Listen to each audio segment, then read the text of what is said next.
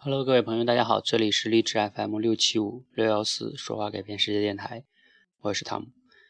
那在前两天的时候呢，嗯，由于一些原因和一个活动，认识了一个朋友。这个朋友呢，其实比我大了十岁哈。然后呢，和他是见面去晚上聊天，本来也没想着聊那么多哈，但是后来越聊越投机，结果呢，大家可能猜不到哈，我们从这个大概十点多吧，晚上。聊到了这个凌晨的两点多，OK 啊，在这里说一下，这个是个男男性朋友哈。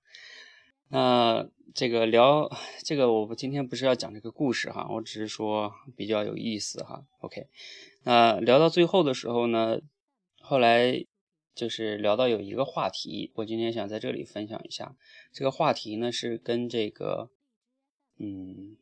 口才训练有关系。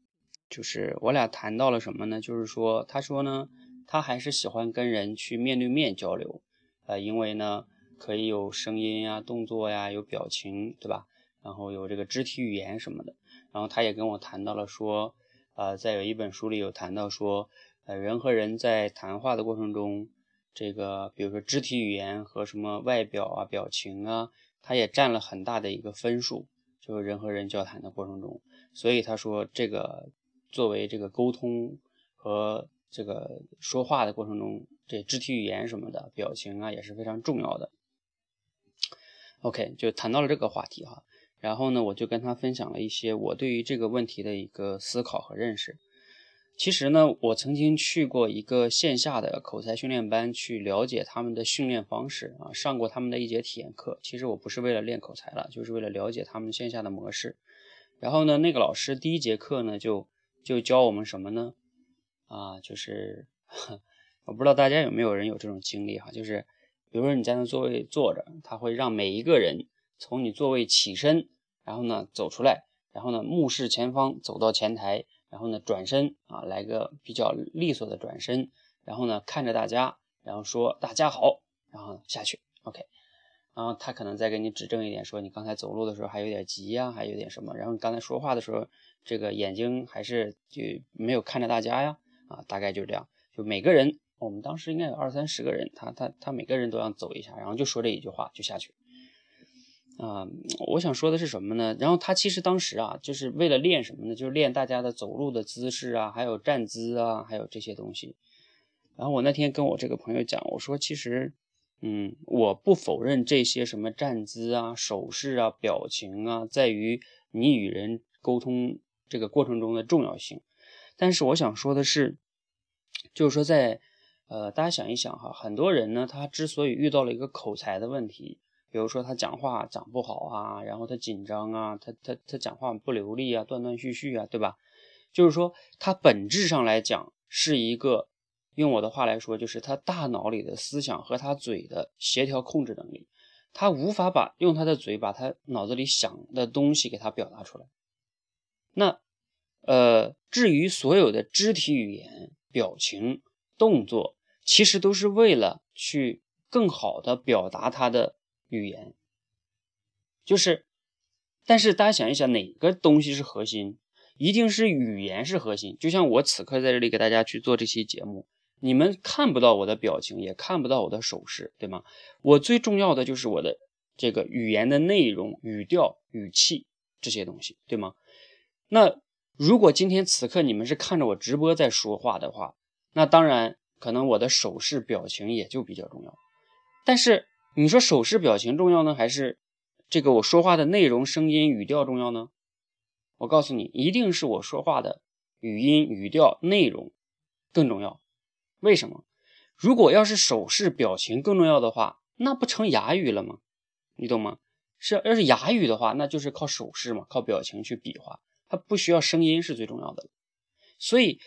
所以呢，大家要搞清楚，你去看待一个事物的时候，你要找到最主要的那个矛盾是什么。所有口才的问题的主要矛盾是什么呢？是你说话的问题，而不是你的，你又不是演员，你又不是话剧演员。好，当你理清这个逻辑了，你就知道，你就想能想明白。我其实不太认同线下的这个，就是那些口才辅导班，让一上来就要练练你的这个什么肢体语言、表情、站姿，然后呢，等等这些东西。为什么？因为一个人口才不好的时候，他本来大脑对他嘴的这个表达能力就有问题，就是表达的不太流利啊，不太有逻辑啊，等等等等，对吧？语无伦次啊，或者是脑子一片空白，对吗？那如果这个时候，作为一个口才老师，又跟这个学员说啊，你还要注重你的表情，你的这个微笑，然后你的眼神，你的站姿，我靠，这些东西都加到一起，这个人本来就就很懵，再加上这么多因素，这个人就更懵了。能理解这个逻辑吧？就是你对他要求越多，你对他的框框架越多，这个人就越不知道该怎么干。就像举个例子，如果你开车的时候啊，别人还要说，嗯，你要面带微笑，就是你练车的时候，你懂吗？就是你你你去那儿驾校练练车的时候，然后呢，这教练说啊，不行，你这样不行，你看你的表情都不行，跟表情有毛关系？就是我我练车就是主要的是在练手脚啊、眼睛这个协调配合能力，所以你在练口才的时候，你核心要练的一定是你大脑里的思想和你嘴的协调控制能力。也就像我为什么推倡、推崇用这种录电台的方式去练练你的口才的原因是，你先不要考虑你的表情、动作、什么肢体语言这些东西，你就你就先想你能不能用嘴，用你把你的这种想法先表达明白，然后等你能把你这个能力练好了，这个是核心能力，这个能力如果好了以后，然后你再去练那些，就是我认为那些都是叫呃锦上添花的东西。懂吗？而真正核心的矛盾是雪中送炭的东西。如果你没有把雪中送炭的东西搞定，你天天在那研究锦上添花的东西，那你就是本末倒置。所以呢，当你找到主要矛盾的时候，你就理解为什么我认为线下的很多的那个口才培训班里边练的上来就让你练什么肢体语言呀、动作呀，是很有问题的。因为他把你突然间框在了一个很多的框里，